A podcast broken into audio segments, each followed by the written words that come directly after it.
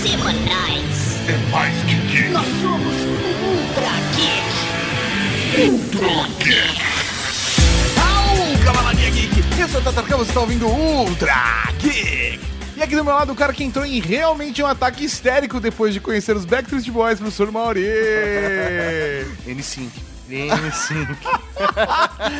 é, é, pior jeito de desmentir uma história. Tenho o prazer de gravar esse programa com esse cara que é tão calmo quanto uma Vera Verão. Ele sim, Tato Tarkan. Eu sou uma pessoa muito calma, Mauri. Sim, tranquila, você é quase um monge tibetano. Quase. Nada ansioso, tá? e nesse Ultra Geek faremos um top 10 histerias coletivas. Sim, se você não sabe o que é histeria, se você não sabe o que é coletiva, descubra agora. Agora não. Só depois dos Recadinhas. recadinhos. Recados. Recadinhos do coração. Coração não, caralho. Tá bom, recadinhos. Recadinhos, mal! Estamos aqui para mais uma sessão de recadinhos do coração, senhor Tatarkan. Exatamente, professor Mauri, começando com os agradecimentos a toda a Cavalaria Geek que participou com a gente no Dia do Consumidor. É isso mesmo. Muito obrigado a todos vocês que acompanharam a nossa maratona de descontos com descontos ao vivo e a participação também dos nossos consultores. Exatamente, nossos convidados especiais, Bárbara Duarte, Ricardo Terrazo Júnior e Caio Komatsu do Fail War. É, rapaz, foi muito legal, foi muito maneiro. Realmente foi muito divertido. Teve até a participação rápida de Léo Lopes. Sim, Léo Lópolis, Rafa Lomão. É, velho. Parece tá- até abertura de filme, né? É, Realmente a equipe tava grande esse ano. Sem contar o agradecimento a todos os queridos amigos que ajudaram a gente na divulgação do Dia do Consumidor. É, isso aí. Foi em podcast, foi em Facebook, foi em redes sociais. Foi muito maneiro. Muito obrigado mesmo. ó. E não é porque o dia do consumidor passou que você não pode ficar sem a sua oferta. Então, se você quiser algum desconto, é só acessar descontogeek.com.br. Lá tem uma barra de busca, é só digitar o produto e ele vai buscar o melhor preço pra você. Exatamente. E falando em melhor preço para você, professor Mauri, estamos lá com a loja cavalariageek.com.br, onde temos nossas humildes plaquinhas charmosas e elegantes. É, rapaz, se você quer decorar, quer presentear, quer deixar um ambiente mais divertido, mais geek, é só comprar a sua placa decorativa em cavalariageek.com.br. E por último, professor Mauri, um recado rápido para cavalaria. Prestem atenção, pessoal de São Paulo, estamos avaliando uma futura data para um encontro da Cavalaria Geek. Isso mesmo, vamos aproveitar uma visita de um grande amigo nosso a São Paulo para fazer esse encontro da Cavalaria Geek, assim, quase que vai ser algo de imediato. É, assim, estamos acertando os pontinhos ainda, acertando os ponteiros, né? A gente pretende ter essa resposta aí nas próximas semanas e aí a gente vai anu- anunciar surpresa, sabe? Ah, vai ser tal dia, isso aí, se prepara. É, então fique ligado no podcast, nas redes sociais, Facebook, Twitter, porque é por lá que vamos acabar avisando. Ah, mas eu sou do Rio de Janeiro, eu sou de Porto Alegre, eu sou de Salvador. A gente quer muito fazer encontros fora de São Paulo, mas a gente depende de agenda, depende de dinheiro e depende de um monte de coisa. Então assim, mas nada impede você de vir pra cá. É isso aí, você pode vir. Você tem condições de pagar? Vem, velho, vai ser muito bem recebido. Só não pode dormir na casa geek. Depende, né? Se mandar antes currículo com foto, né, Mauri? É, o que, que tem agora, Tato? O que, que tem agora? Ah, piadas escrotas de podcast, podcast, podcaster. Podcast. Beleza!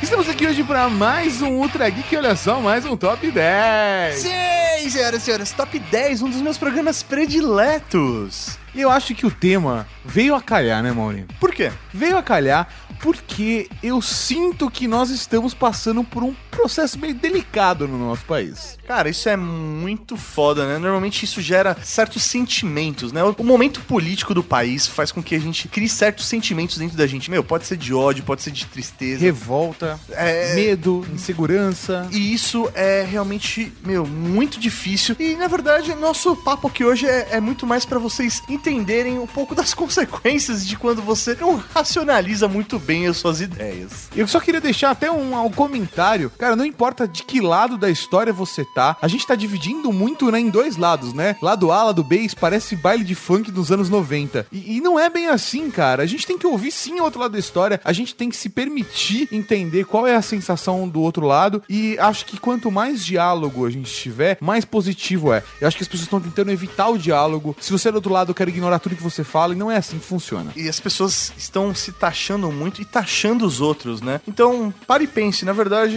aqui nós todos somos brasileiros. A gente tem que estar de um lado só. Então, realmente, olhe com carinho, reconsidere suas opiniões e veja as possibilidades, porque a gente tem que pensar no que é melhor para o país e não necessariamente pra gente, né? Acho que a gente não pode deixar ser levado pelas emoções e sim racionalizar o que tá acontecendo. Fiz um comentário no Twitter de que eu tava vendo um momento muito bacana e acho que não é o momento da gente perder a esperança no Brasil. Muito pelo contrário, é o momento da gente reaver a nossa esperança no país. Da gente deixar essa esperança renascer dentro da gente. Afinal de contas, é muito bacana quando a gente tem um processo jurídico, policial, que seja, para tentar acabar com a corrupção. O que a gente não pode que isso seja só unilateral, o que a gente não pode deixar que aconteça é que a empolgação com algum processo ou com alguma notícia que saia deixa a gente fora de si e que a gente não perca a razão. Então, para falar de histerias coletivas, vamos explicar o que é isso pra vocês. primeiro. Exatamente. Qual é, a reação, qual é a relação? Qual é a relação? Até tem uma, uma definição que a gente pegou, né? A gente caçou algumas definições e tal, leu dicionários,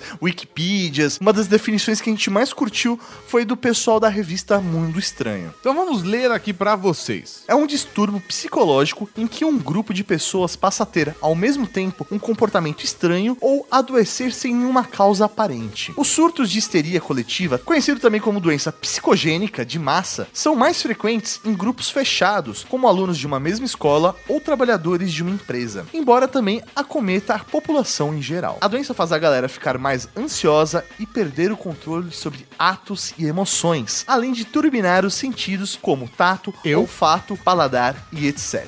Mesmo que tudo isso seja coisa da cabeça, os histéricos chegam a apresentar sintomas como náusea, tontura, fraqueza, desmaio e falta de ar. E para qualificar esse top 10, nós levamos em consideração algumas coisas. Primeiro, quanto mais ridículo, pior, né? Mas ele sobe no nosso top 10. Isso é, quanto bizarro ele for, mais no topo da lista. ele Quanto mais as pessoas abandonaram a sua razão, mais, mais eles sobem no nosso item, né? Isso aí. Então vai ser quase um top 10 bizarro. Também levamos em consideração o quão amplo foi essa histeria. Como as pessoas se impactaram com a história e qual o volume que isso tomou, né? Como isso impactou na vida só de um grupo menor ou maior de pessoas. Quanto maior o grupo, mais no topo da lista ele vai estar. E é isso aí, segura na cadeira que agora tem um top 10. 10. Na décima colocação, abrindo esse top 10, uma histeria coletiva. E lá vamos nós E lá vamos, lá, vamos. para as bruxas de Salem. Fala mais sobre isso pra mim, meu bem. Pessoal, vamos imaginar uma seguinte situação. Você está lá vivendo a sua vida, ordenhando a sua vaca, cultivando a sua comida, vivendo com a sua família. Porém, Quando você menos espera, o seu filho, ele começa a gritar, ele começa a passar mal, ele começa a chorar. aí você fica preocupado, a primeira coisa que você vai fazer é o quê? Vou chamar um médico. Você chama o médico, ele entra em casa, avalia, coloca a mão na testa da criança, faz um monte de coisa e fala: Seu filho foi vítima de bruxaria. Cientificamente, ele vira e fala: Seu filho foi vítima de bruxaria.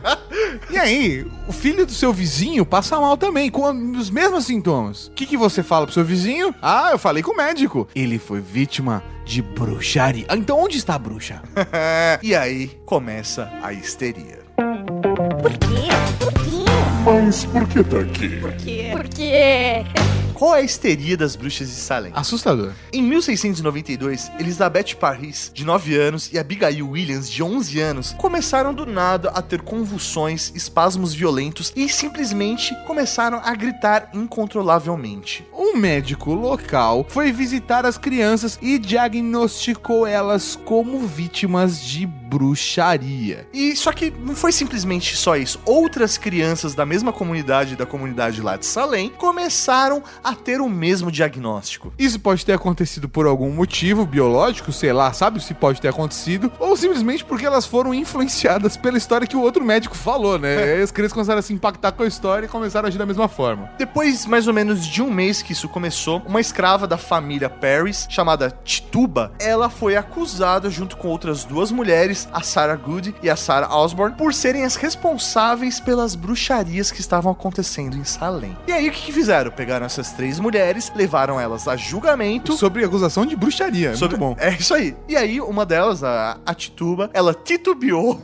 Tentou se salvar, né? Tava salvando aquela coisa, né, cara? Na falta de farinha, meu pilão primeiro. É, isso aí. Aí ela falou assim: seguinte, realmente, eu sou bruxa, só que a gente não tá sozinha aqui na parada. A cidade inteira tá tomada por bruxas. E o diabo caminha entre todos nós. Véi, quando ela falou isso, o caos foi instaurado na cidade. Realmente começou uma histeria coletiva. Não foi uma histeria coletiva de horas, de dias. Durou mais ou menos um ano. Só pra vocês terem ideia, cerca de 20 pessoas foram mortas durante esse período. Entre elas, um homem. Ele morreu, velho, segundo os costumes medievais. Comprimido por rochas em uma tábua até morrer. Demorou três dias pro cara morrer. Cara, olha que absurdo de tortura que as pessoas submeteram essas pessoas. Que as outras pessoas submeteram. É, vocês entenderam, né?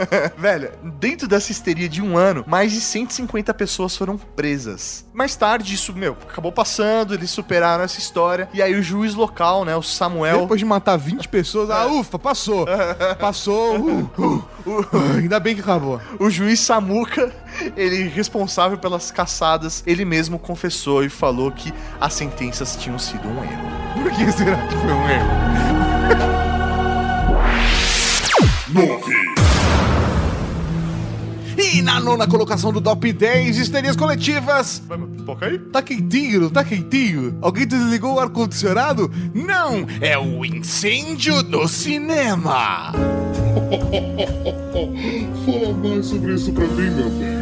Um dia um amiguinho seu te chama pra ir no cinema. E aí vocês dois vão, junta a galera, compram a pipoca, os refrigerantes, senta na poltrona e começa o filme. No meio da sessão do filme, vocês escutam um cara gritar lá no fundo: Fogo! Fogo no cinema!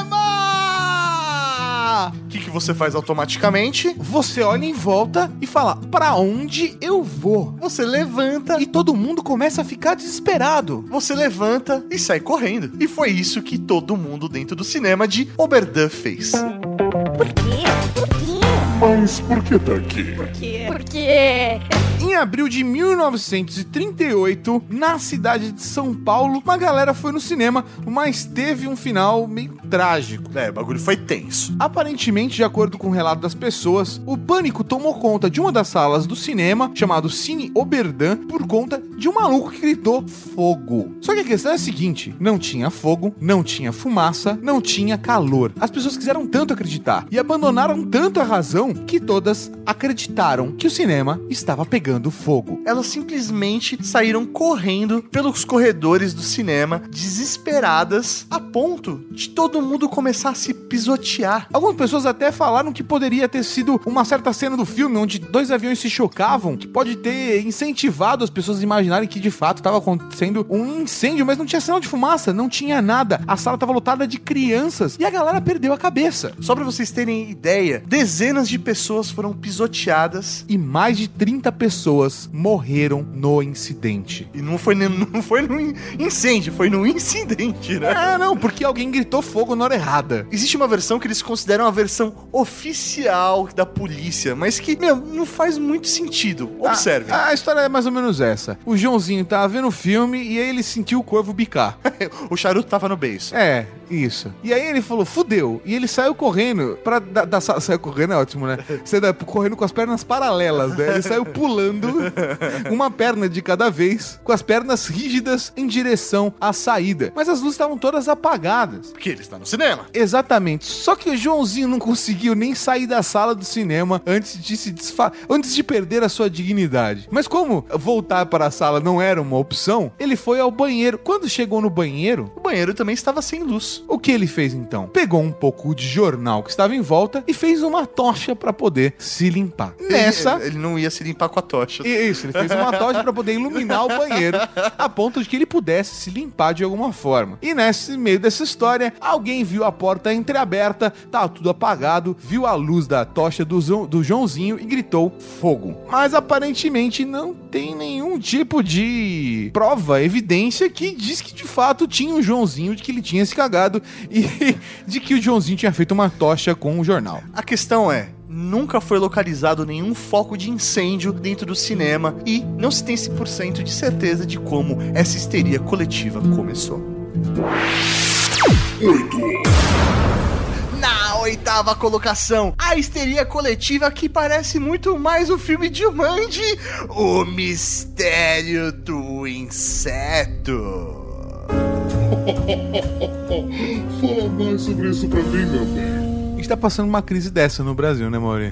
É, velho, o mistério. O mistério é, quase uma histeria, é quase uma histeria coletiva que tá rolando com a dengue, com a zika. A Aedes aegyptis. É um mistério A como... chimichunga. É, exatamente, chimichurri. É impressionante como o mistério, o verdadeiro mistério é como a gente continua permitindo que o inseto se prolifere e a doença continua existindo. Não é uma coisa, não é uma crise de dois anos atrás, é uma crise de 40, 50 anos. É um absurdo. É muito foda isso. Mas não é uma crítica política esse podcast como um todo. Vamos, vamos, vamos, vamos lá. O que foi essa histeria coletiva? Vamos imaginar uma situação. Você está lá, trabalhador, indo lá pra sua fábrica fazer os seus sapatos. Mano, você trabalha numa fábrica de sapatos. Você tá lá fazendo os seus sapatos. fazendo- Mas que sapato eu faço, Mauri? Um Oxford? Ah, você faz um, um derby, você faz Ah, derby. Não, é não. uma fábrica tão chique Ah, assim. não, eu não quero fazer um, Ox- um Oxford Capital.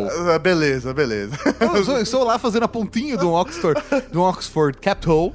Quando de repente você olha pro lado e seu amigo fala: Tô passando mal, não tô me sentindo bem. Tô com vontade de vomitar, tô meio tonto, velho. Nossa, tipo, me ajuda aqui. E aí você vai lá, segura seu amigo, fala, nossa, passando muito mal. Eu tô velho, sentindo uma coceira aqui, tá meio estranho. Aí o outro começa a falar, nossa, eu tô com sono. Também tô, tô me sentindo bem. Nossa, o que tá acontecendo com todo mundo aqui? Aí nessa fala assim, ei, que, que mosquito é. E aí, que mosquito é esse? Que mosquito é esse? Podia virar um axé isso, né? Isso, que mosquito é esse?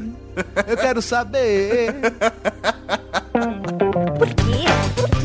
Mas por que tá aqui? Por quê? Por quê? O que foi o grande mistério dos insetos? O grande mistério dos insetos rolou em 1962. Nos Estados Unidos. Onde uma misteriosa doença, ela simplesmente surgiu numa fábrica de tecidos. Só que ela foi muito específica porque ela se manteve só dentro do galpão dessa fábrica de tecidos. Alguns boatos começaram a rolar em relação à existência de um inseto dentro do galpão Que transmitia um vírus, olha que específico. é, transmitia um Um vírus. Vírus extremamente resistente. Resistente ao quê? né? E a partir disso, dezenas de trabalhadores começaram a apresentar alguns sintomas, como dores de cabeça, Náusea, tontura vômito. E sonolência. Isso, esse último foi bem conveniente. Foi bem conhecido. Pra- pra mim, esse inseto se chama segunda-feira. ai, ai, esse, esse é um problema maior que a Aedes aegypti, mano. Segunda-feira no país, cara, é um, tá um surto Não, esse e quando inseto. você vê, velho, ele tá lá, de novo. Ele tá lá de novo, cara. E aí, o que, que acontece? Nunca foi encontrado nenhuma evidência de existência desse inseto. Não tinha mordida no corpo, não tinha marca nos indivíduos que falavam que foram infectados pelo, pelo inseto. Não foi encontrado um inseto, não foi encontrado nada. Só as pessoas falam que estavam passando mal e indo embora da fábrica. Segundo os pesquisadores na época, eles acreditavam que isso começou a acontecer por ansiedade e tensão causado por boatos mesmo. Aquela coisa de um levantou a bola, o outro falou, eu acho que eu vi um inseto, e o terceiro já ouviu, já virou, um inseto picou o cara que tá passando mal. A impressão que eu tenho é que essas teorias coletivas começam num processo meio telefone sem fio. É isso aí, deveria É. se chamar telefone. Telefone sem fio coletivo. Porque é isso. A informação ela vai se distorcendo até chegar no ouvido do cara que tá passando mal porque foi picado por inseto com um vírus extremamente resistente. e não existe vírus, não existe inseto, não existe nem extremamente resistente. Porque nem ele é, né? E é isso, cara. Greve geral. Não, inseto. Não use isso em casa. hein? Nem no trabalho, porque é feio. 7. E na sétima colocação desse top 10, vamos falar do medo de todas as crianças. A escola amaldiçoada. Fala mais sobre isso pra mim, meu bem. Eu acho que pior que uma escola, só uma escola amaldiçoada, né? Exatamente. Pra uma criança, né? É, você vai lá, mais um dia, você acorda pra mãe, não, mãe, eu não quero ir pra escola hoje, eu não quero ir pra escola hoje. Vai pra escola Vai, assim, moleque! vai pra escola. Aí você levanta da cama, tem todo aquele processo, colocar o uniforme, né? Às vezes você já dorme de uniforme por baixo do pijama, pra não ter que ter a dor de cabeça. Só não vai em camiseta porque a camiseta massa, né? Aí você levanta, aquele processo todo, sair da cama é um saco, Pega a mochila do Bob Esponja. Pega a mochila do Bob Esponja, vai pra escola com aquela, segurando a sua lancheirinha do He-Man, com aquele suco que tá esquentando, né? Aquele, Aquele suco de uva. É, cara. É, é ótimo quando tem aquele suco de caixinha, a pessoa abre e coloca dentro de uma garrafinha térmica, Sim. que não é térmica, dentro da... Só pra ficar tudo combinundinho do He-Man ali. É isso aí, que vaza normalmente no seu sanduba, né? E aí você entra na escola, de repente começa a rolar um boato lá dentro que tem um espírito que está vagando. Um espírito de um estudante morto. Pá, pá, pá. Considerando, sei lá, que 70% da população tem acesso à escola e 100% dessa parcela vai morrer, com certeza todos nós seremos um dia um estudante morto. Né? Então não significa nada. Mas isso não foi o suficiente pra essa molecada. Porque toda vez que a galera entrava na escola, eles se sentiam meio estranhos. Como se estivesse num processo de transe. Imagina, você olha pro seu amiguinho do lado, ele tá começando a te olhar estranho, a falar grosso, entendeu? E de repente Pedir um a galera- cigarro. É, pedir um cigarro. e a galera começa a ter ataque de convulsão ali no meio. E se seus pais não estavam com medo até agora, eles vão começar a ficar com medo quando profissionais, psiquiatras e até padres são chamados pra dar uma olhada na situação. Aí dá pra ficar com medo, né, cara? Véi, se isso não é um filme de terror, com certeza é uma histeria coletiva. Por quê? Por quê? Mas por que tá aqui? Por quê? Por quê? Em 2010, sim, acredite, em 2010, no interior do Ceará, uma escola teve que interromper as suas aulas por conta de um ataque espiritual, onde crianças, alunos entre 12 e 19 anos, diziam ver um espírito de um estudante que havia morrido. A molecada, ela começava a passar mal, literalmente. Elas entravam em transe. Só de entrar na escola, elas entravam em transe. E começaram a ter convulsões. E, velho, não tinha explicação científica ou biológica pra isso estar ocorrendo. Os caras entraram em contato, trouxeram psicólogos, parapsicólogos e até mesmo um padre para conversar com os alunos e tentar explicar o que estava acontecendo. Mas mesmo com a ajuda dessa galera, a situação não se resolvia. O que eles tiveram que fazer foi lacrar a escola durante um período e só depois tudo voltou ao normal. As crianças precisavam esquecer do que estava acontecendo, tiveram que interromper a histeria coletiva. Na sexta colocação, eu chamo aqui aquela histeria coletiva que poderia virar um filme. Ou virou um filme Ou não. e poderia se tornar uma histeria Coletiva. É, coletiva. Sim, vamos falar agora de Guerra dos Mundos. Fala mais sobre isso pra mim, meu bem. Você está lá vivendo a sua vida, você chegou do seu trabalho, deixou, pendurou o seu paletó, vai lá, pega o seu martini, junta a sua família em volta do rádio, liga o rádio para curtir a programação local. Não, vamos, vamos, vamos tentar adaptar isso pra realidade eh, de hoje em dia. Você chega, liga a sua TV, que é uma coisa muito comum nas famílias brasileiras, e de repente tá o telejornal falando: fodeu, ataque alienígena. Véi, aí você surta, você perde a cabeça. Seu país está sendo atacado por uma raça que você nunca ouviu falar. Não, e o pior de tudo, obviamente, a melhor solução, que a melhor coisa que você pode fazer é pegar sua arma, apontar pro céu e atirar, porque afinal de contas é da onde os aliens vêm. Por quê? Por quê? Mas por que tá aqui? Por quê? Por quê? Definitivamente, a Guerra dos Mundos é a histeria coletiva mais conhecida por todo mundo. Não, e com certeza ela merece um Ultra Geek por si, né? Não só a histeria coletiva, como a própria obra que deu origem à histeria coletiva. Isso é muito bom, né? Não é um filme. Isso que é transmídia, Mauri.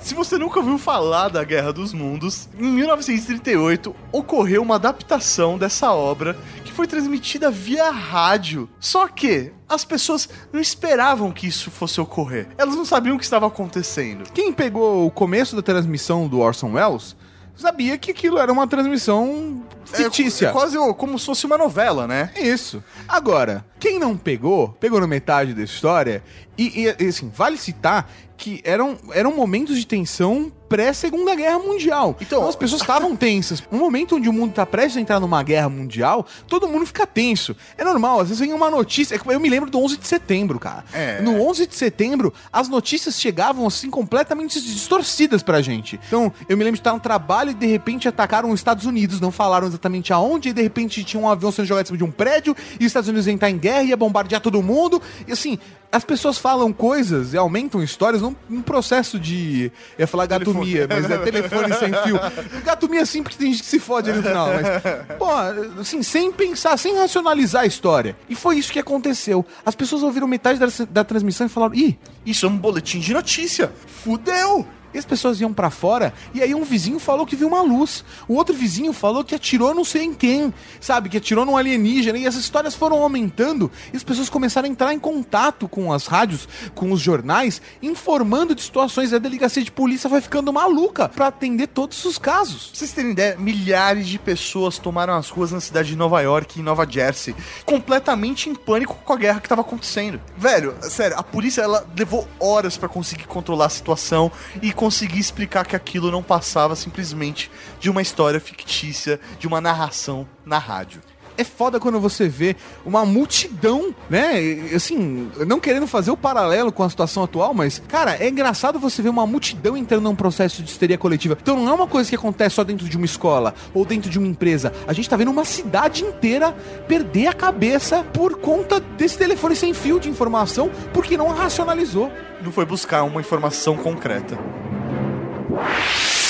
5, E na quinta colocação, vamos falar de uma histeria que simplesmente é muito confusa. Não estamos transformando água em vinho, mas sim estamos transformando fezes e dejetos em água. sim, vamos falar do mistério do rio poluído.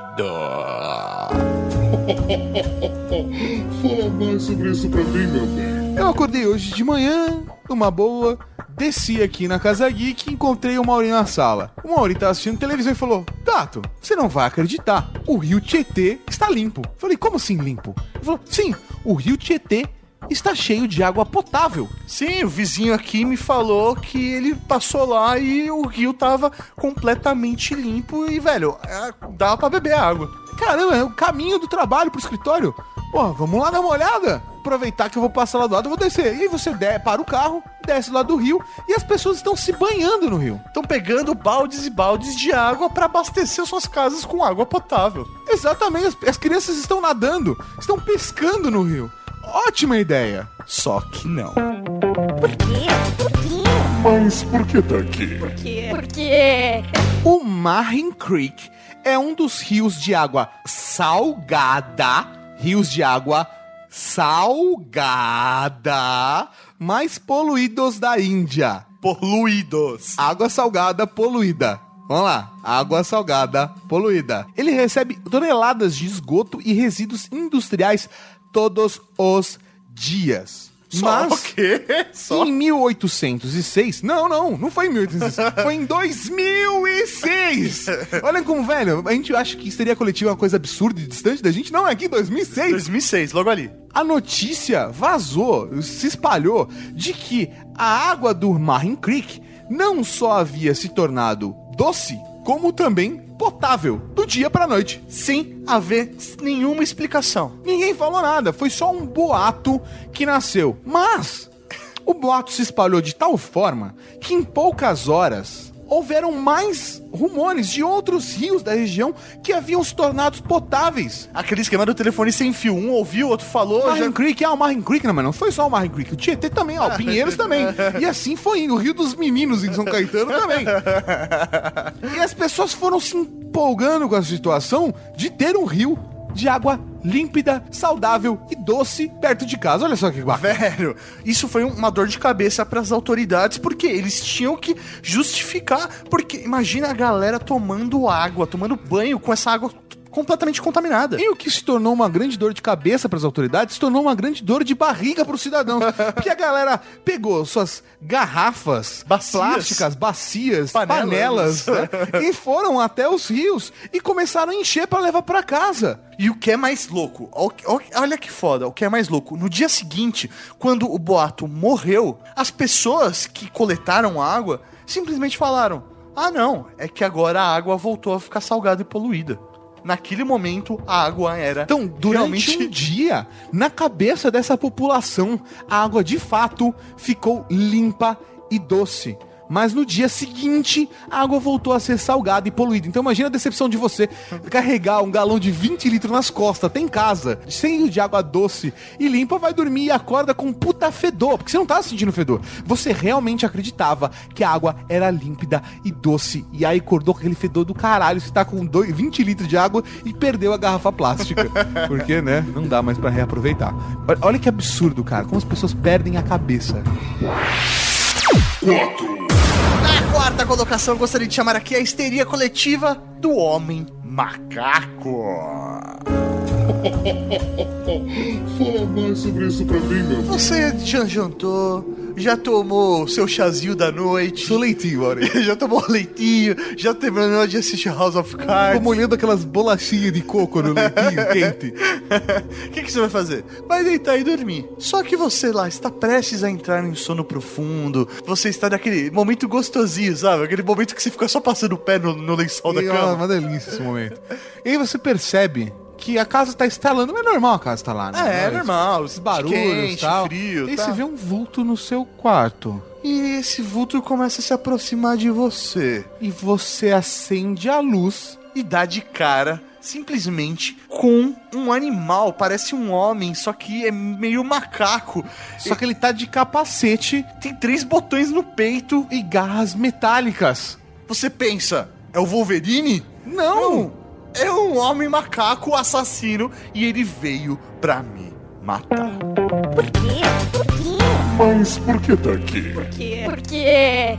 Agora o top 10 vai ficando bom, né? Porque as histórias de histeria coletiva vão ficando cada vez mais absurdas. Sim. E isso é genial. É genial. Voltamos novamente à Índia, só que agora no longínquo ano de 2001. Sim, olha só.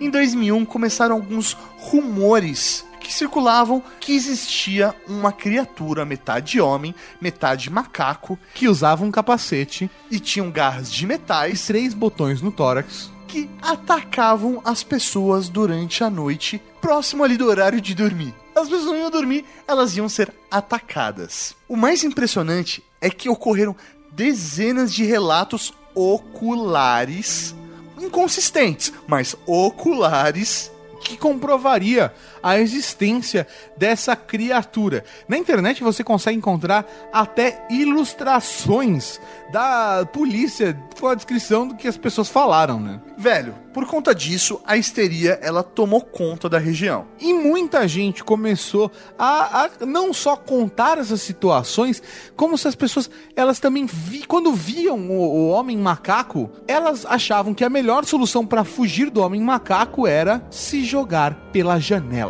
Cá entre nós é meio inconsistente essa decisão. Afinal de contas, ele é um macaco. Pular da janela não é um problema pro macaco atrás de você, né, cara? Tipo, você devia usar alguma coisa que tivesse um polegar opositor com, com uma coordenação motora fina.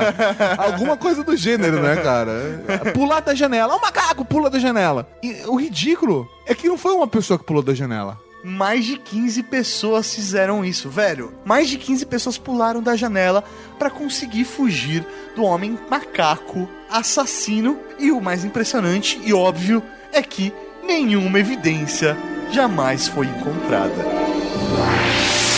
3, E na terceira colocação do Top 10 Histerias Coletivas, vamos falar de um caso extremamente assustador. O nome pode ser ridículo, mas o caso é assustador. Estamos falando, obviamente, da mamadeira do diabo. fala mais sobre isso pra mim, meu bem. Você mora com uma grande família na sua casa e aí você acorda um dia de madrugada com a sua irmã gritando socorro, socorro, o diabo. Acordar com alguém gritando, quem quer que seja, já é uma experiência deveras assustadora, né? E aí você vai desesperado, seguindo o som da voz da sua irmã, e Chega na cozinha. Quando você entra na cozinha, está sua irmã de frente para uma criatura. pro capiroto, Pro capiroto, pro bicho ruim. pra mochila de criança. pra mochila de criança. Cara, são Pro- coisas pro que tinhoso. pessoas- tinhoso. pra aquele ser, aquele ser mitológico vermelho com rabo, tridente E chifre. e chifre, cara. Ela tá de frente pro diabo. Qual é a sua reação? Vou defender minha irmã. Você vai pra cima do diabão. Mas não só você, o seu tio, a sua mãe, o seu pai, o seu sogro, todo mundo vai pra cima do diabão, porque todo mundo acordou no meio da madrugada. Por quê? Por quê? Mas por que tá aqui? Por quê? Por quê? Agora vamos mudar um pouco de situação. Digamos que você mora em Paris, sim, estamos no ano de 2010. Olha só que bacana. E você se levanta nu no meio da noite porque o seu filho pode ficar com fome logo mais e você acha que é uma boa ideia esquentar a mamadeira. Você desce, abre o micro-ondas, coloca o leitinho na mamadeira, coloca a mamadeira no micro-ondas, esquenta o leitinho, abre, apitou, pi, pi, pi, abre o micro-ondas, coloca o leitinho no dorso da mão pra sentir a temperatura e sua mulher entra na cozinha. Quando ela te vê, ela grita: Olha o diabo, socorro, olha o diabo. Você peladão ali, segurando a mamadeira, olha pra um lado, olha pro outro. E, velho, não sabe o que tá acontecendo. E de repente toda a sua família tá te agredindo, te atacando inclusive com faca. Isso parece algo absurdo, mas realmente isso aconteceu em 2010 em Paris. O cara foi esquentar a mamadeira pro filho e quando ele percebeu, A família inteira dele tava vendo nele a imagem do diabo. a irmã dele e mais 10 pessoas da família ajudaram essas mulheres a expulsar o cara da casa. Nenhum deles reconheceu o indivíduo, cara. Nenhum deles reconheceu, todo mundo tava olhando pra ele e vendo as fi- a figura mitológica do que seria o diabo. Véi, o que o cara fez? Peladão lá na rua. Uma hora ele voltou pra casa. Entrou em casa novamente pra entender o que estava acontecendo. As pessoas ainda enxergavam nele o diabo. E elas ficaram, meu, desesperadas, desesperadas. O que elas fizeram? Começaram a fugir, pular pela janela. Surtaram. Surtaram. Qual foi o resultado disso? Foi a, a pior situação do mundo, porque maior- a maior parte dessas pessoas se machucaram e o bebê de quatro meses da família morreu no incidente. Cara, que, que absurdo. Que absurdo, porque as pessoas perderam a cabeça. Assim, é um processo que, nesse caso, não é nem de telefone sem fio. A- as pessoas ali Entraram numa mesma vibe. entraram numa, numa pane cerebral onde enxergavam no maluco uma figura de ameaça e, e- e com uma descrição que bateu pra todas. Você deve estar pensando agora, certeza, eles estavam usando drogas. Ou era uma família extremamente religiosa, A polícia não encontrou nenhum indício no local de drogas nem de consumo de drogas, e nenhuma evidência de cultos religiosos ou obscuros naquele apartamento. ou seja, realmente foi só um grupo de pessoas que entrou num processo quase de hipnose e começou a enxergar uma figura que não era, era só o, o tio Zé que tava na cozinha esquentando uma madeira. Chegando na segunda colocação desse top 10 histerias coletivas, vamos falar de uma coisa que não tem tanta graça assim: a piada mortal. Eu gostei dos nomes que a gente deu pro top 10. né? Esse é um excepcionalmente muito criativo. Fala mais sobre isso pra mim, meu bem. Eu tenho certeza que você já viveu essa situação. Todos nós somos contagiados com riso. Quando, o, o riso do Mauri, por exemplo, eu acho um riso contagiante. Ah, É verdade, é verdade. Eu também acho que assim, quando tem alguém que, né, começa a rir, gargalhar com vontade. Tem até uma pro- propaganda da Coca-Cola, né, que é o cara entra no metrô, começa a rir, as pessoas começam a rir, e ah, a risada é contagiante, compartilhe uma Coca-Cola.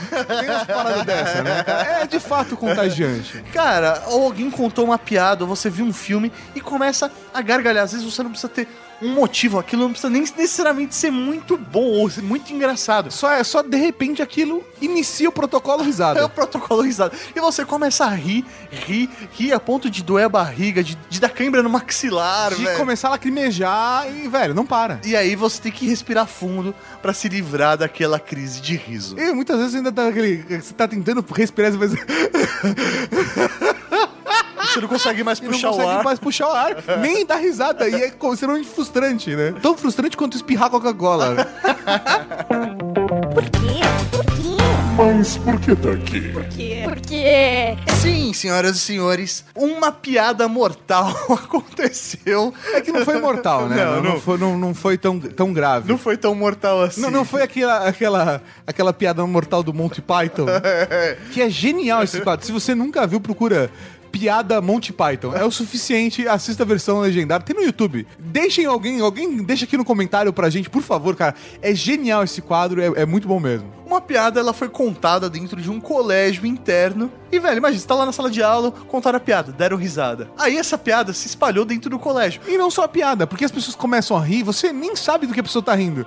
Mas aí você começa a rir porque a outra pessoa tá rindo. É aquela sensação gostosa, né? De você rir e todo mundo rir junto. Você vai pra casa rindo, Você vai pra casa rindo, todo mundo no ônibus ri.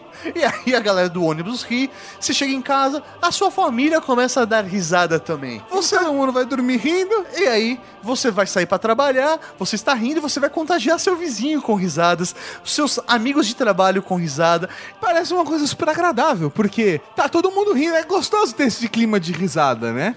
Não quando você fica na situação por 18 meses. É isso mesmo! Em 1962, na região de Tanganica, Que fica na Tanzânia. as pessoas daquela região ficaram rindo durante 18 meses. E a situação foi ficando tão crítica que as pessoas entraram num ataque de histeria que causaram, assim, problemas sérios e problemas psicossomáticos. As pessoas começaram a ter dores, desmaios, problemas respiratórios, erupção cutânea e até mesmo ataque de choro, seguido de um ataque de riso, seguido de um ataque de choro, seguido de um ataque de riso. Velho, imagina você durante 18 meses ter uma crise de riso incontrolável. Mano, na boa, nenhuma piada é tão boa assim. Cara, ninguém conseguia parar de rir. E provavelmente você tá rindo dessa coisa, porque é uma situação absurda. pensar numa cidade inteira, como pensar, sei lá, num- numa, numa grande região, sabe? Uma grande São Paulo. Uma, Não é sei verdade, São lá, Caetano, que é uma cidade grande, mas pequena. pequena que seja, sabe? Uma cidade do interior. Imagina você um dia tá rindo, no segundo dia tá rindo, depois de duas semanas não conseguir controlar a risada. E um ano e meio depois você ainda está rindo. Recapitulando. E pra você que achou que era uma ótima ideia tomar uma cervejinha antes, dar uma risadinha e acompanhar esse top 10 e acabou esquecendo do que a gente já falou lá no começo do programa, nós temos uma boa notícia. Nós vamos para o Recapitulando. 10.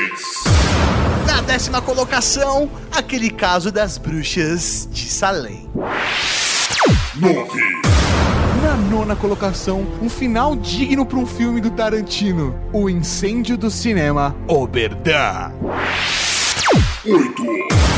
Na oitava colocação, aquele insetinho misterioso que causa preguiça em todo mundo. O mistério do inseto. 7. Na sétima colocação, aqueles alunos da escolinha no Ceará que decidiram passar mal por conta da invasão de um espírito. É a escola amaldiçoada. 6. Na sexta colocação, a histeria que veio do livro, do filme, da rádio, A Guerra dos Mundos. Aí seria transmídia. 5. Na quinta colocação, o mistério do rio poluído, depois doce, depois poluído de novo. 4. Na quarta colocação, a histeria do Wolverine, Homem Macaco. 3. Na terceira colocação, alimentar o bebê à noite nem sempre é uma boa ideia. Estamos falando da mamadeira do diabo. 2. No segundo lugar, falamos daquela histeria quase do Coringa, a piada mortal. Essa piada foi bem ruim, viu? Eu ia usar gás do riso. Nossa, que, nossa, que horrível.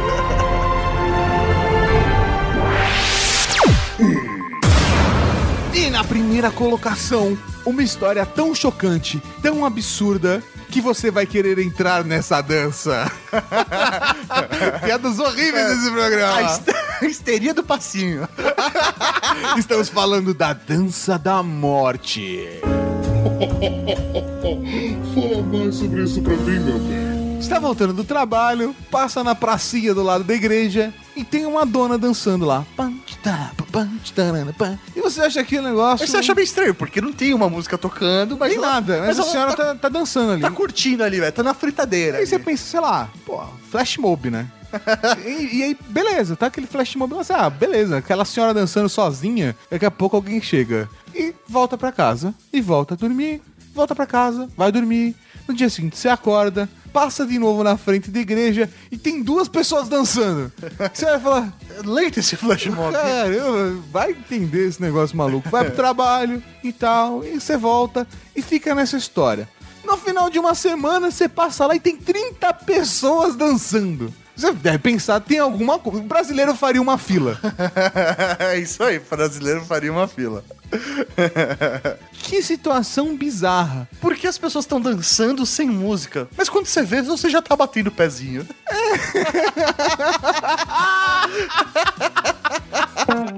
Por? Mas por que tá aqui? Por quê? Por quê? Cara, essa, na minha opinião, é realmente, obviamente por estar no, top, no primeiro lugar do top 10, é a história de histeria coletiva mais absurda que, que eu já vi. Acho que a gente até citou ela no Ultra Geek 229, Operação Prato. Em 1518, em Estraburgo, na França, Fal Troféa, que era uma moradora da região, começou a dançar na rua, sem nenhum motivo aparentemente, e não havia nenhuma música tocando. Obviamente, por se tratar de uma história da Idade Média, um monte de fato deve ter se perdido no meio, mas Mas o mais impressionante é que foi relatado, sabe? O- Sim. O negócio foi registrado. É tão louco que, meu, até pra época. E as pessoas foram se empolgando com essa ideia. Então, de fato, a situação foi, foi isso que começou uma situação onde tinha aquela. A Fal tava dançando, de repente tem 34 pessoas dançando sem parar. Eu, eu não tô falando depois do dia seguinte, as pessoas pararam de dormir. Eu, Não, não, não. Ninguém parou pra dormir. Tô falando de quatro dias depois, a galera continuou dançando. Em uma semana, tinham, tinham 34 pessoas dançando. Em menos de um mês, 400 pessoas estavam dançando freneticamente, como se fosse vivendo uma rave silenciosa. Velho, e é muito louco porque começaram a chamar locais, começaram a chamar especialistas, médicos, curandeiros, e a, a solução que eles deram na época foi: ah, isso daí é uma energia que tá tomada no corpo deles. Qual é a solução? De continuar dançando. Deixa eles dançarem pra essa energia sair do corpo deles, evaporar do corpo deles. Porque quando eu sair, todo mundo vai ficar cansado, vai parar e vai dormir. É, isso aí. Só que ao invés disso, Colocaram até bandinha depois pra galera continuar dançando. pra gastar energia, vamos ajudar, vamos ajudar. É isso Vai ajudar a galera, vai, Fal, vai, fogo, vai. Vamos lá, bota lá, passinho, vamos lá, um bolero agora. E a galera Dois pra lá, dançando. dois pra cá, e vambora. Cara, a gente tá falando de quase um mês e as pessoas dançando sem parar. E o mais absurdo é que a maioria dessas pessoas morreram. Morreram! Por conta de um processo de histeria coletiva. Ninguém conseguia parar. Isso tomou conta das pessoas. Não tem razão no mundo, sabe, pra isso acontecer. Não, tem sim, provavelmente era lambada, o É. ritmo proibido. É por isso que o ritmo é proibido, né? É, Assim, é um absurdo pensar que as pessoas morreram de exaustão, pô, tiveram um ataque cardíaco, derrame, não, não tinha o que fazer, as pessoas simplesmente perderam o controle e a noção, né? Elas não tinham, elas não conseguiam parar. Cara, que assustador essa história de histeria coletiva. E não é uma coisa do passado. Tá aqui, velho. É, é do foda passado. isso. Não, aqui nesse caso sim, mas pô, 2010, sabe? 2001, 2006, tem um monte de coisa nesse século, nessa década. É uma parada meio assustadora, velho. É foda. Por que ninguém tem uma histeria coletiva de compartilhar um Trageek com todos os seus amigos?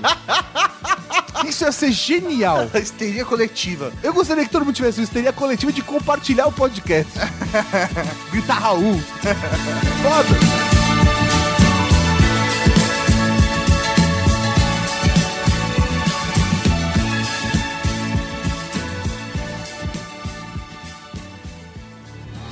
you.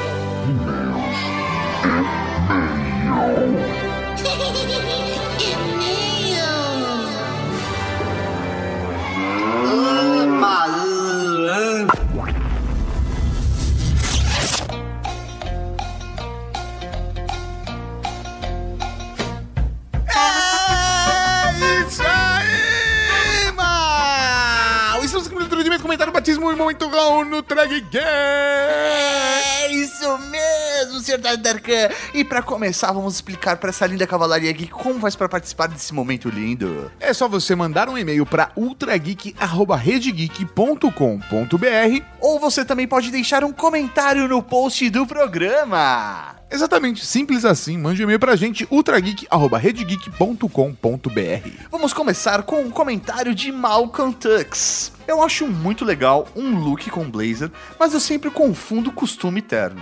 Então, calça, camisa e colete é terno e não costume? Então vamos lá. Terno é exatamente são, são os, é a trinca. São é três a peças. calça, o colete e aí o paletó, entendeu? Isso aí. E como assim camisa, calça, jeans e sapato não é esporte fino? É, essa, essa é a vida. Cada vez que eu acho que eu aprendi um pouco sobre o dress code, vejo que está tudo errado. Tirando a gravata borboleta e o suspensório, o look do 11º Doutor é bem próximo de um traje mais cotidiano. PlayStation 1, quando criança eu era obrigado a usar camisa polo, então eu odeio essa droga até hoje. É isso aí, cara. Já é um bom, é um bom começo. PlayStation 2, onde trabalho, o traje é calça e camisa social, mas na sexta é jeans e camiseta. Olha só. Que beleza. Na Red Geek é jeans e camiseta todo dia. Você tem que dar sorte. Às vezes eu dou azar, chego na sala e o professor Maurinho tá usando calça ou camiseta. Então é, é meio desconfortável, cara. Casa Geek tem essa Confortável, surpresa. velho. Pra- Uma delícia. então, um para o Malco Tux. Raul, meu velho. O próximo professor Maurinho é um e-mail, mas ele não é um e-mail qualquer. É um e-mail especial. Esse e-mail é um batismo.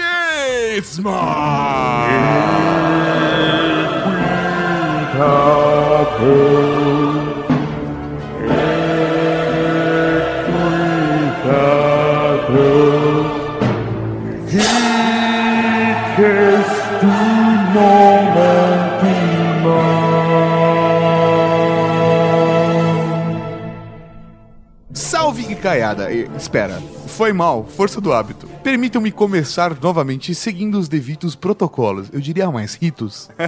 Raul Nobres Marechais da Rede Geek. Raul. Raul. Sou Kio, Caio César, 43 anos de Salto, São Paulo. Ou simplesmente Caio, como bem desvendou o professor Mauri, é porque escreve K-I-O, entendeu?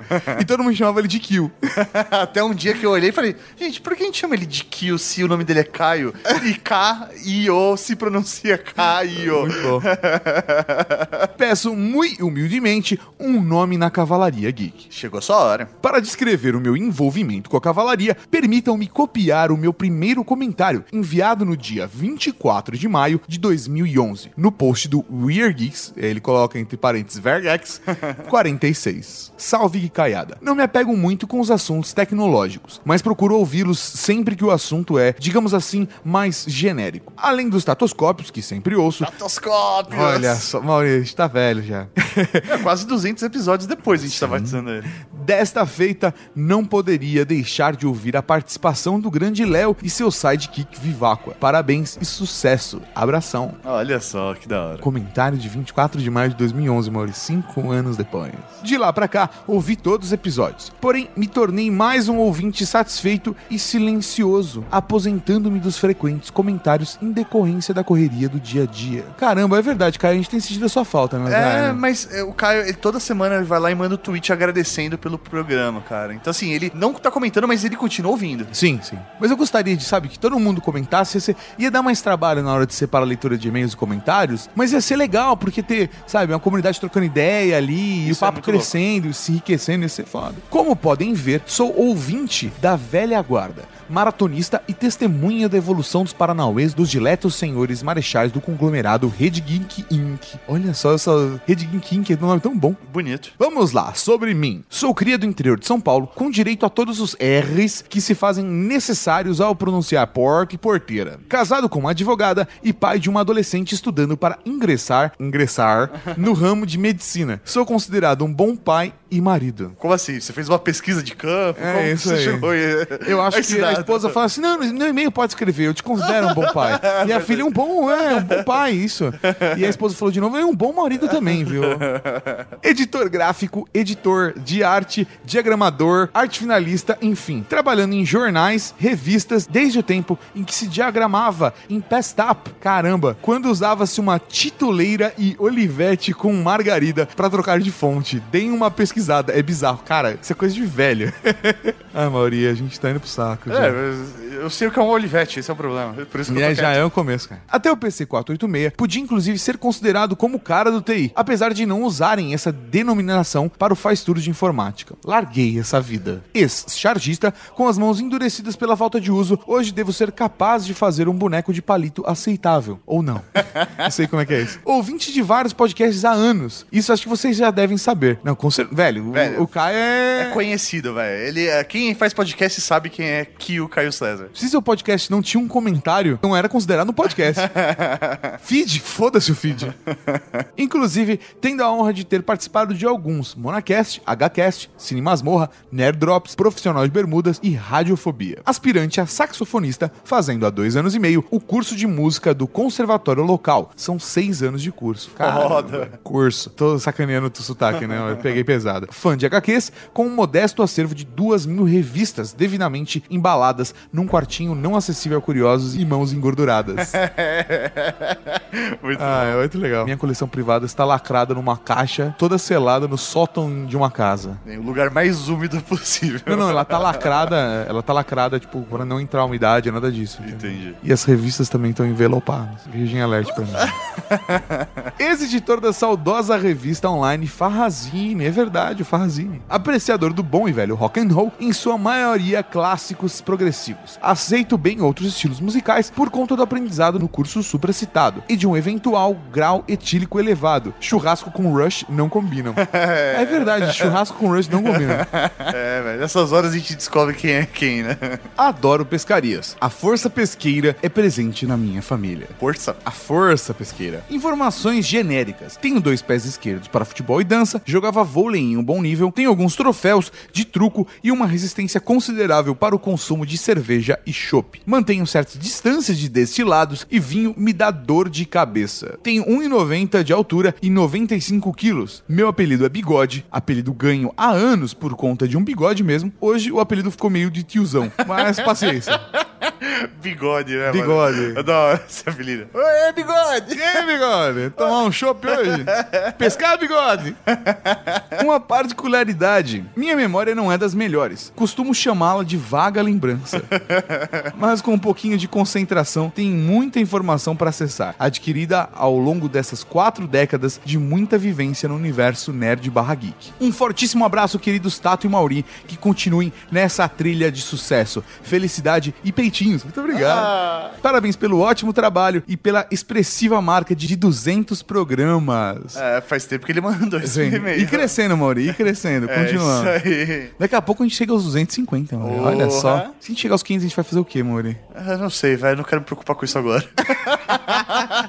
Vamos lá então, Mauri. Você não mandou. Ó, ó, ele mandou uma bonitinha, velho. Ah, verdade aqui. Do seu Caio. Ah, que ah, bonito. Ah, que bonitinho. Velho, o Caio é uma figura realmente emblemática dentro do, do podcast, da podosfera brasileira de modo geral, né? Sim, e da Cavalaria Geek também, né, cara? Ele Sim. era super participativo, mas a gente entende, né, Bigode? Com as idades fica difícil. As responsabilidades. Ah, é. A gente tá na zoeira, viu, Caio? Pensa que quando ele começou a ouvir a gente, velho, ele estava nos 200, né? A já tá 200. É, é isso aí. Fica difícil. Uma filha adolescente ingressando quase na faculdade de medicina. É, nego, né? É importante, é. velho. E mais assim, que o Caio César é um cara que realmente faz referência dentro da podosfera e existe assim a brincadeira entre os produtores de conteúdo de que, velho, se você tem o Kio como ouvinte, você tá fazendo podcast de verdade. Na época que a gente, Mauri, ainda nem tinha cabelo branco, quer dizer, eu não tinha cabelo branco ainda. é, época boa essa época Ah, boa. o que? Uns 20 quilos atrás? Mais ou menos isso. É, vamos parar de fazer piada de velho, porque assim, todos nós estamos velhos. Sim, tá foda. Mas não é questão de ser velho, é uma questão de ser mais do que velho. É uma questão de ser nobre, Mauri. Olha. De ser lembrado, Mauri. De ser uma lembrança viva. Então, que o Caio César ajoelhe-se. A partir de hoje, tu serás conhecido como o lendário Kill da Cavalaria Geek. Shadow. O lendário Kill da Cavalaria Geek. E é Kill como se escreve seu nome de verdade, É, a partir de Caio. agora. Isso. e o. Então, é o lendário Kill. Ou lendário Caio. Velho, muito obrigado por acompanhar a gente durante todos esses anos. Raul. Quem diria, cara? Raul, meu velho, muito obrigado pelo carinho. O próximo é um comentário da Steph, a chescada Cavalaria Geek. Raul Marechais. Raul, sua linda. Programa mega alinhado. Alinhado, olha só. Como todos os que a Bárbara e o Ricardo já participaram. Vocês têm toda a razão. Mulheres amam homens bem vestidos. Nossa, um cara com blazer mais informal é um tesão. olha só. É o decote masculino, Mauri. Lindo demais. Às vezes o cara nem é tão bonito assim, mas tem aquele charme e a vestimenta só ajuda. Sim, assim como existem mulheres que você, de bater o olho, você nem acha elas tão bonitas, mas se ela tá vestida bem, assim, ou com um decote, né?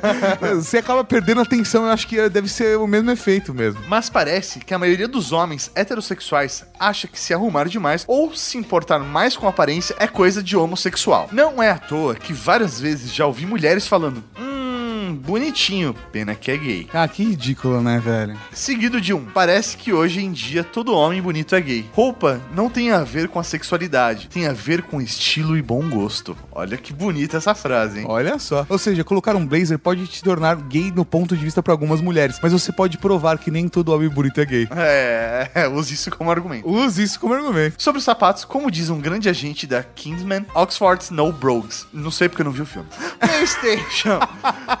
É bom, o filme é bom. Grande live do Dia do Consumidor. Consegui comprar um notebook bem da hora por um preço camarada. Olha só. Então, Raul, pra linda da Chesca. Um Raul, sua linda. E falando em Raul, professor Mauri, vamos para o momento Raul!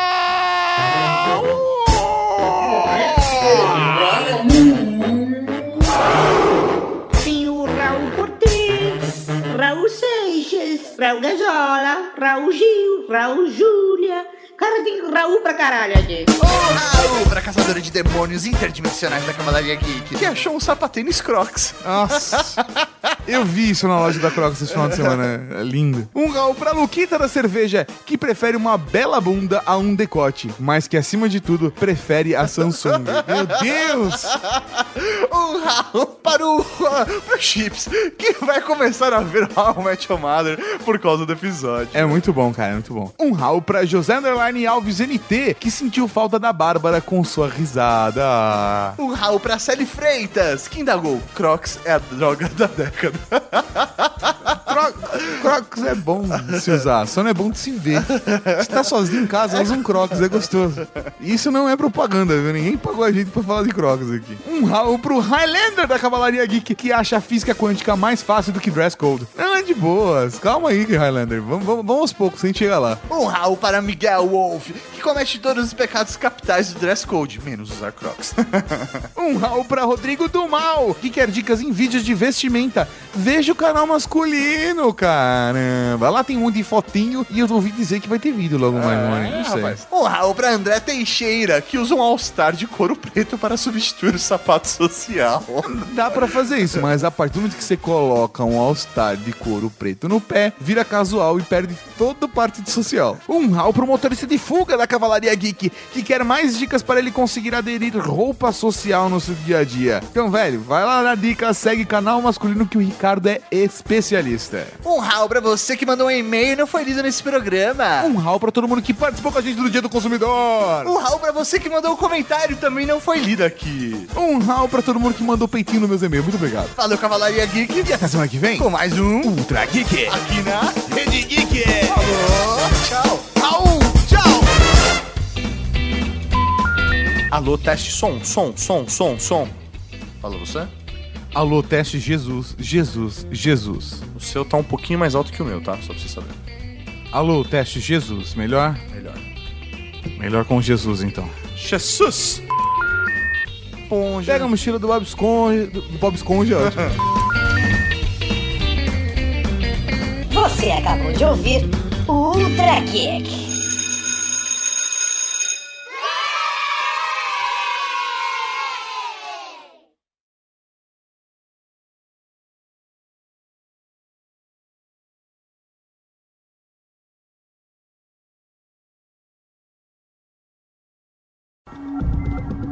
Droga. O que é? Cale essa boca e não fique histérica. Só me diz o que é! House! A gente devia ter voltado. A gente devia ter voltado. House!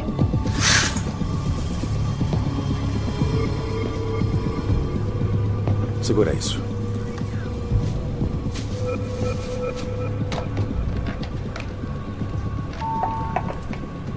Senhoras e senhores, temos um passageiro com um diagnóstico confirmado de meningite bacteriana. Se não posarmos logo, o passageiro não irá sobreviver. É provável que alguns também estejam infectados. Assim que começarem a sentir os sintomas, vamos isolá-los na primeira classe: febre, erupções, enjoo e, nos últimos estágios, tremores na mão esquerda. Eu tô com isso. Oh, meu Deus! Não! E agora, doutor? Vamos comemorar. Ei, escutem! A má notícia é que estão doentes. A boa notícia é que não é meningite. Não é fatal. Só é constrangedor. É um transtorno conversível, mais conhecido por histeria em massa. Acontece com frequência em situações de extrema ansiedade. Ataca mais as mulheres. Pareço machista, mas a ciência diz que são fracas e frágeis. O que posso fazer? House, você tá errado. Olha a minha mão. Sim. Olha a mão dela. Treme a mão esquerda. Isso é sintoma de quê? Não é de meningite. Basicamente é um sintoma de nada. Coloquei a ideia na cabeça deles e olha o que aconteceu. E tudo começou com os vômitos e erupções do dengue. Isso é coisa da minha cabeça? Sua mente controla seu corpo. Se acha que está doente, então fica doente. Se, se vocês tentarem se acalmar, os sintomas vão desaparecer em breve. E para facilitar este processo, a tripulação vai servir mais bebidas para vocês. Obrigado e, como sempre, tenha uma boa viagem.